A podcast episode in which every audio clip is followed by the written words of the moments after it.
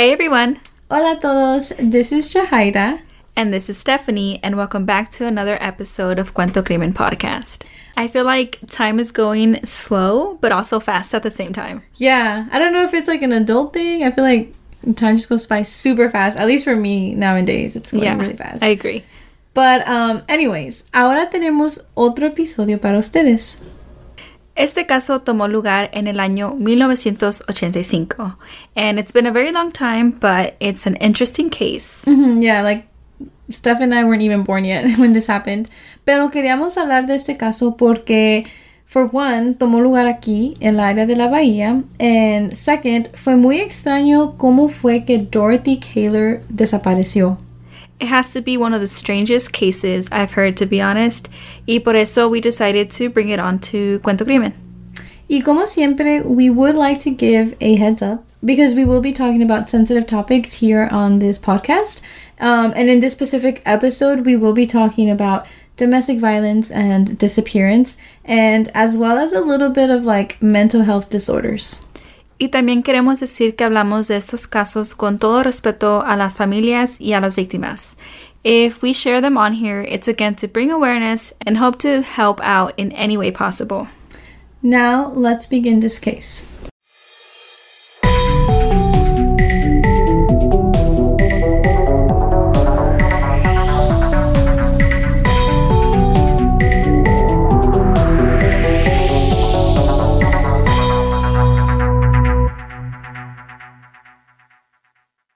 Dorothy Caylor, also known as Dottie, was born in Carden, Ohio, y de niña ella era muy tímida y sufría de un bajo estima.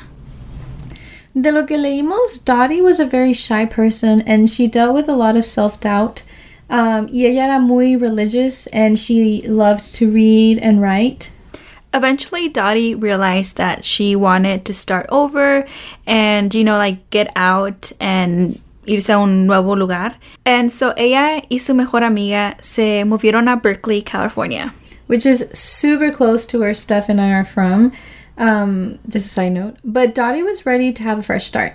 Y en Berkeley es donde conoció a su esposo, Jim Rump. And Dottie immediately fell head over heels for him. Pero Jim Rump had a lot of red flags.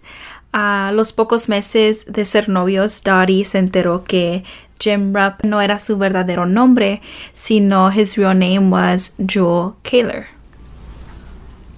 And not only that, but Jewel Caylor también era casado y tenía una hija con su esposa. Pero cuando Dottie found out about this news, she decided to look past it, and Jewel divorced his wife and continued with his plans of marrying Dottie.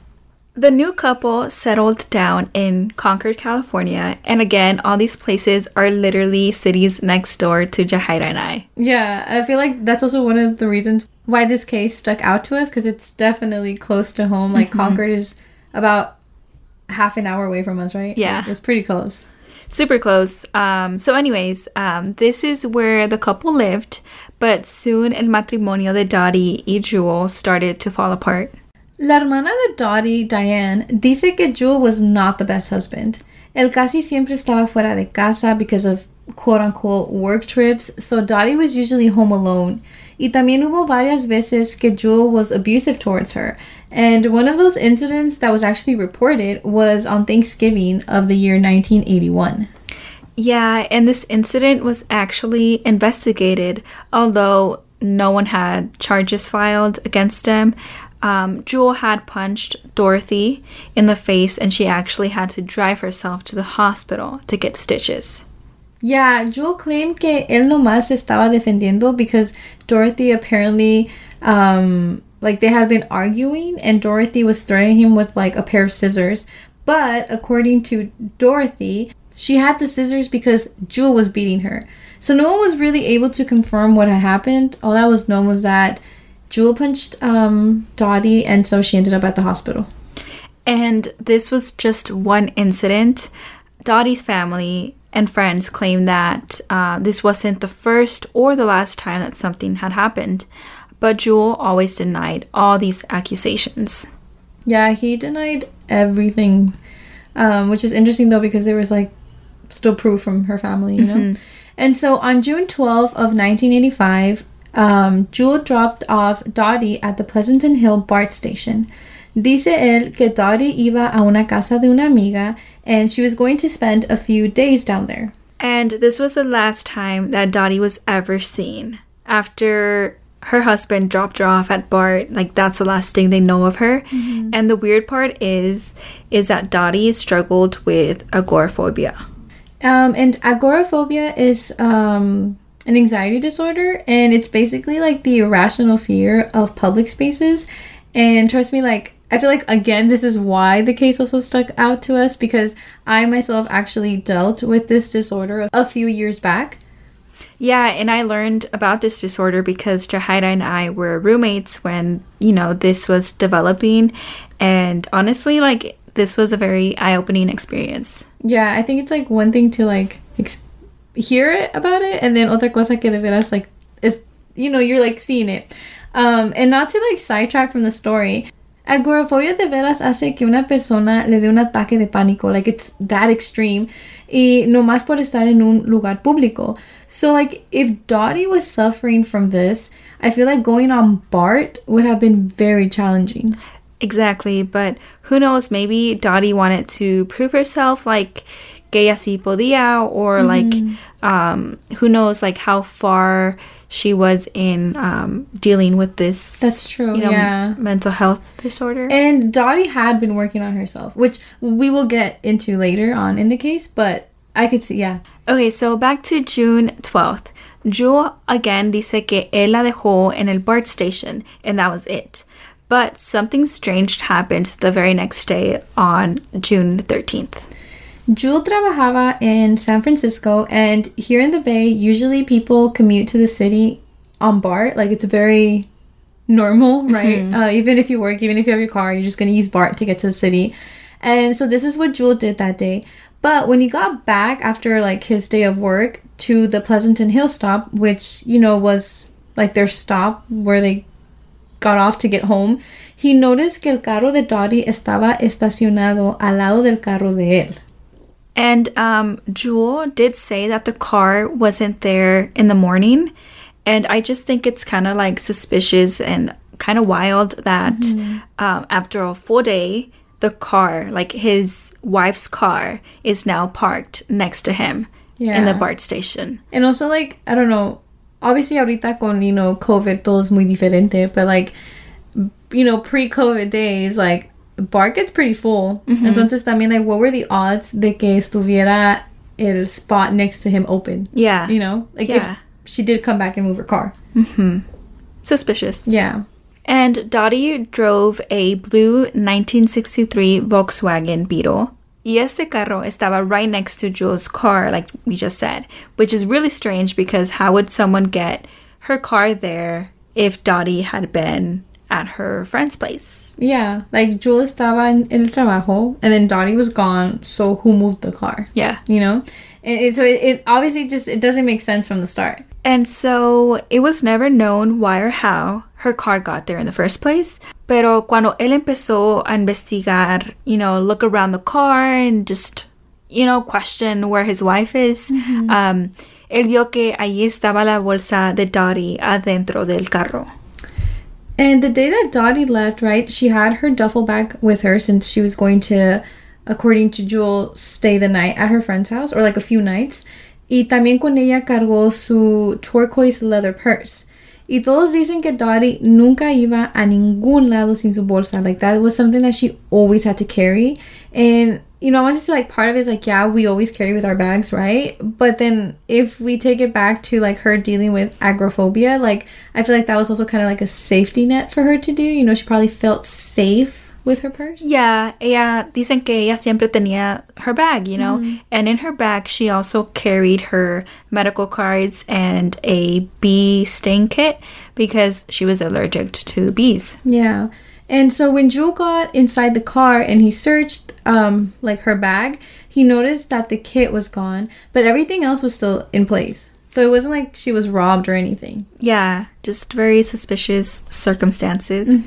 Um, and, you know, really strange que, you know, the kit was missing.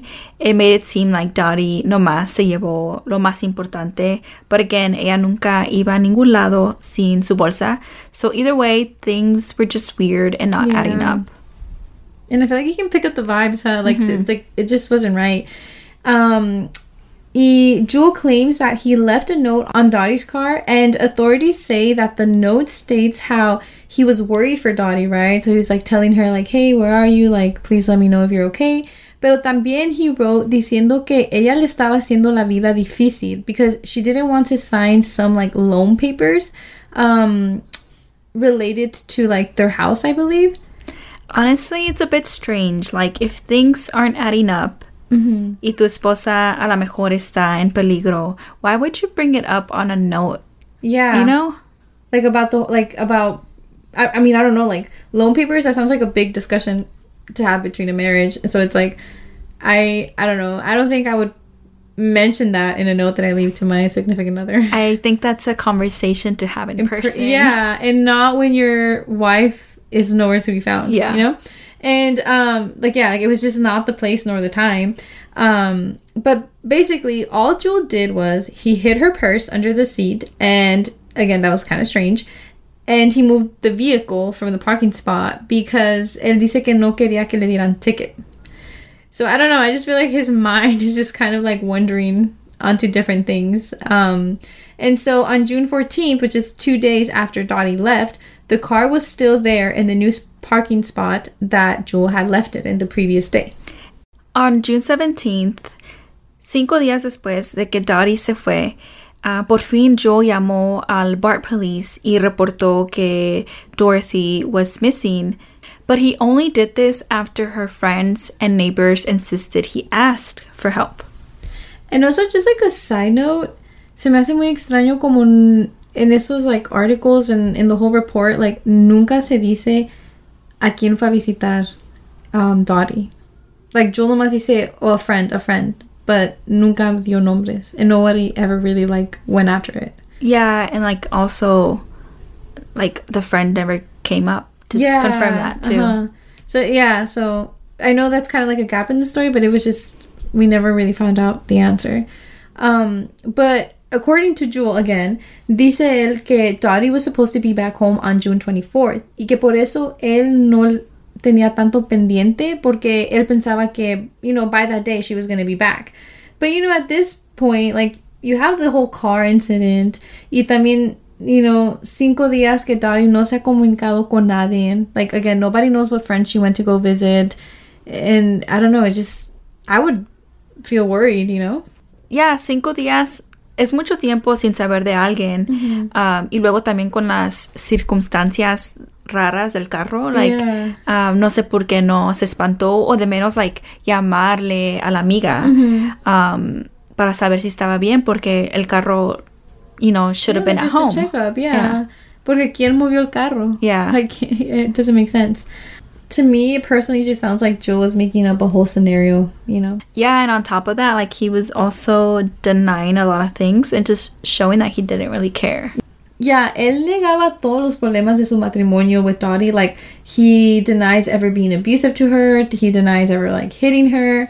Um, and he did say, though, that a lot of their problems were because of Dottie's mental health um, and, like, you know, dealing with her agoraphobia. He said that Dottie couldn't even have a job because of her agoraphobia, so that caused some problems in the marriage. Y también um, se supo que Joe era infiel. Yeah, varias veces se supo que Jewel le fue infiel a Dottie. And so I guess Dottie, you know, through it all, she just decided that she had enough. And behind Jewel's back, she joined a group called uh, Women in Transition, que básicamente era un grupo de mujeres, kind of like a support group, um, you know, de grupo de mujeres que estaban pasando por la misma situación que Dottie estaba viviendo con su relación abusiva. Dottie fue a estas juntas por un año, and the other women in the group dicen que Dottie estaba haciendo mucho progreso, and she started dressing up more and changed her hairstyle, and was just overall more confident. Yeah, and Dottie even started looking for jobs according uh, to her friends in the group, and she opened up her own bank account, which again, this was like all behind Jules' back. And I don't know, it just seemed like she was starting to find herself outside of her toxic marriage, and it makes me happy to hear, you know? Yeah, it makes me happy too, like being more independent, you know? Um, so yeah, like Dottie no se merecía lo que le estaba haciendo Jewel, you know? Um, Dottie had even asked Joel for a divorce after Joel told her that he had accepted a job offer in Utah. Yeah, apparently Joel estaba de acuerdo that he was going to sign the divorce papers. Y el trato fue que cuando él se fuera a Utah, you know, to start his new position, Dottie le iba a pagar su mitad de la casa, and the house would be now, you know, owned by Dottie, which I think it's fair. You know, she's paying him his half. Yeah, it seems really fair. I mean, it's 50 50, mm-hmm. and Joel had agreed to it too. However, two weeks before he left to Utah is when Dottie went missing. I just think that's very suspicious. Yeah. Like, like- they talk about divorce, they talk about qué va a pasar con la casa, you know, money's involved, and divorces can be messy. Yeah. But I don't know, like just, you know, Dottie goes missing and 2 weeks later, Jewel carries on with his plans of moving to Utah and he goes ahead and does it. Y like I'm just I just think to myself and I'm like, like ¿qué pasó? Like ¿por qué no está buscando a su esposa? Like ¿por qué no se esperó por respuestas? Porque or like, you know, in communication with the authorities trying to find her whereabouts. It makes no sense. Yeah, and like, you know, when things like this happen, it's like normal to, um, you know, try to make your life somewhere else, you know, trying to new move on. But usually people like to wait and get answers before they do that, you know? Yeah, porque dos semanas es muy poquito tiempo. Yeah. Like I would probably still be in shock, Yeah. you know? Yeah, same. Um, yeah, so era claro que él no estaba buscando respuestas. He literally got up and left. And to keep adding to the list, it turns out that Joel actually had signed a lease to rent their house. And um, he kind of just packed up Dottie's stuff and rented the house. According to the research, Jewel quería vender la casa, pero Dottie le dijo que no, que she wanted it for herself y que pues ya, que ella quería vivir allí después de, del divorcio y que ella le iba a pagar su parte. Which I, you know, again, there is no problem with that. I feel like mm-hmm. you're getting your half. Yeah, so why know? did like why did he care? Yeah, because like let's say if they did sell the house, mm-hmm. profit, you know, it's like 50-50. True, it would be it would be this like he was basically selling it to her. Yeah. Selling his part. Yeah. So I don't know. I don't know. I feel like why? Like what were his intentions to mm-hmm. not want her to keep the house, you know? Yeah. I mean, he was an evil husband, Mm-hmm. so maybe era egoísta it seemed. Yeah. I don't know. I just feel like we talk about it, and I just I, I really don't understand like why he wasn't like right away the first person of interest. You know, like it took a while to get there. Um, yeah, but of course, like there's still more to the story. Después de que Dottie desapareció, um, Jewel had a fiance already, but after her disappearance, he wrote his fiance a note saying que él hizo lo imposible para estar con ella. Yeah, his exact words um on the note were that he made a quote unquote Herculean effort to be with her. And he even said like again that he would do anything for her, like even commit a murder. Um, and the fiance was a little freaked out. Um, Which I would be too. Yeah, maybe a lot. Maybe she was like really freaked out by this note. Because on top of that, Dottie was missing, and so the fiance thought that it was best for them to just end the relationship. Yeah, for a while there was no lead on this case and it went cold. Pero en el año 1988, una carta llegó a las manos de la policía. La carta decía que venía de Gary, Indiana, and it stated that Jewel murdered Dottie. Decía que Jewel golpeó a Dottie with a tire iron y que enterró su cuerpo under a birch tree in a remote area of Concord, where new homes were being built. The letter even included a map as to where Dottie's body was, like supposedly buried. But unfortunately, we also could not find if whether or not authorities went to search the spot. Um, I think we can maybe infer that the authorities didn't look into this porque, um, yeah, habían like, you know, houses built there. So, like, to disturb um, the people living there. I feel like it's a long process Yeah. and um, court dates and stuff like that. So, I, maybe I feel like maybe didn't. Yeah, like the likelihood that they actually went through it, you know. Um, but la policía sí intentó de averiguar quién escribió la carta or like where it actually came from. So the only way that they could figure that out was based on the saliva found on the envelope. And they knew that it was a male, but they weren't able to match it to any certain individual. Um, and then also I think like somewhere they said that for a second they thought that it could have been um Jewel, but it was never like confirmed or denied, you know. Y se me hace tan extraño que alguien escribió esa carta. Like I don't know, just imagine like super explicit, like to even add a map and I don't know, just like it literally like it claimed that Jewel was responsible for Dottie missing. Yeah, and then also like a letter coming from really far away too. Yeah. like it's like a random like place. I don't I mean, you know, related to the story, it's super random. Yeah, I- think so too. I don't know. Um, I don't know. It's, It's, weird. Yeah. And after this, the case went cold again. Diane, la hermana de Dottie, hizo su propia investigación, and she deeply believes that Jewel was the one responsible for her sister's disappearance. In 2001, Concord police reopened the case and also believed there was foul play. And they do suspect of Jewel, pero como no hay evidencia contra él, police haven't been able to hold him accountable. Jewel siguió viviendo su vida. Hubo un punto where he did try to actually like legally divorce Dottie, claiming that she had left him. Pero the judge that he took this upon didn't grant this because, well, I mean, like Dottie was missing. You know, she was declared missing. So, the yeah, the judge didn't grant him the divorce. Yeah, I feel like quien pide el divorcio knowing that their significant other was missing.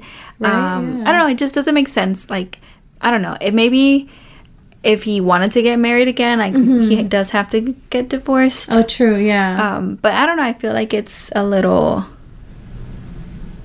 it's strange. It's it's it feels like cold. Like I don't know. Yeah, yeah, Um, y era, I don't know, I just feel like era claro from day one que a Jewel no le importaba su esposa. You know, like he never was really actively like looking for her. And like I know we talked about like emotions and stuff and I I like I don't know, again, like I'll say like I feel like showing interest and showing emotion are two different things, you know? yeah. And then also like um, como sus amigos y vecinos estaban preocupados por Dottie.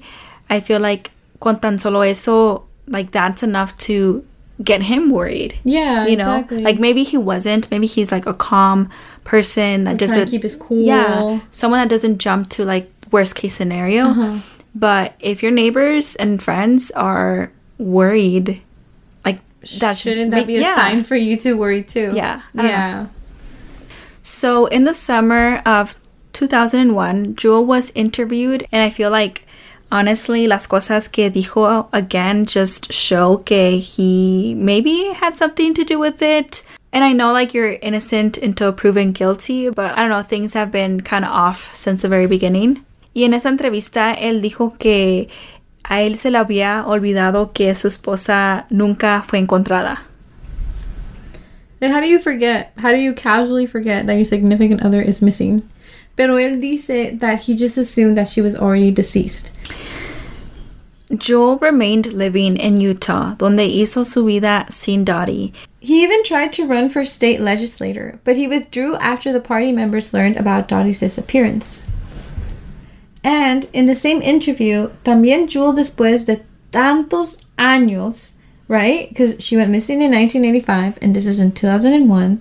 So después de tantos años, él cambió la historia de qué pasó ese día que dejó a Dottie en el BART. Okay, and so in his original story fue que él la llevó al BART station y que él la vio entrar al station and like that was it. But now he said que él no la llevó, sino que ella se fue sola.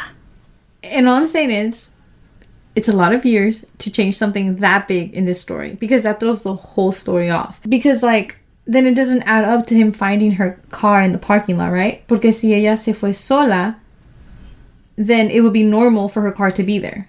So why was he so freaked out when he found it?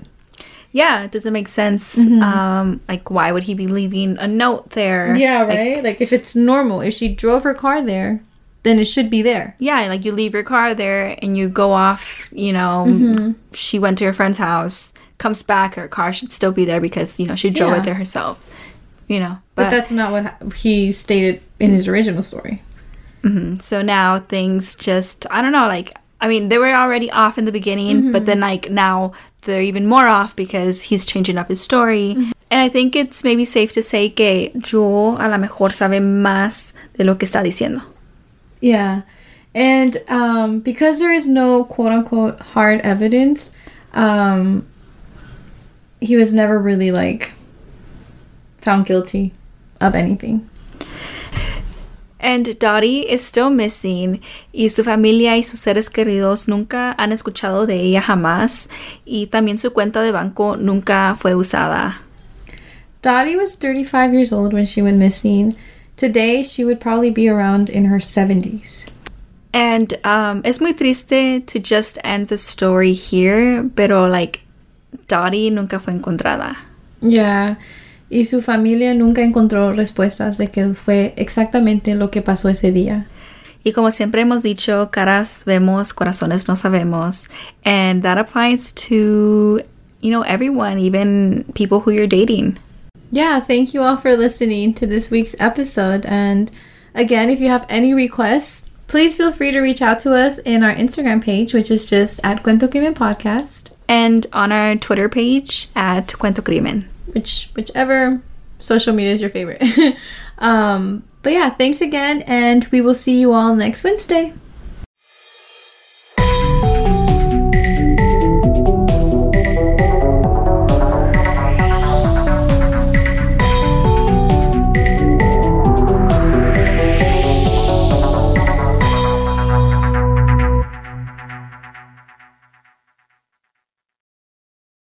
Is Ryan here, and I have a question for you. What do you do when you win? Like, are you a fist pumper? A woohooer, a hand clapper, a high fiver. I kind of like the high five, but if you want to hone in on those winning moves, check out Chumba Casino. At ChumbaCasino.com, choose from hundreds of social casino style games for your chance to redeem serious cash prizes. There are new game releases weekly, plus free daily bonuses. So don't wait. Start having the most fun ever at ChumbaCasino.com. No purchase necessary. Group. Void were prohibited by law. See terms and conditions. 18 plus.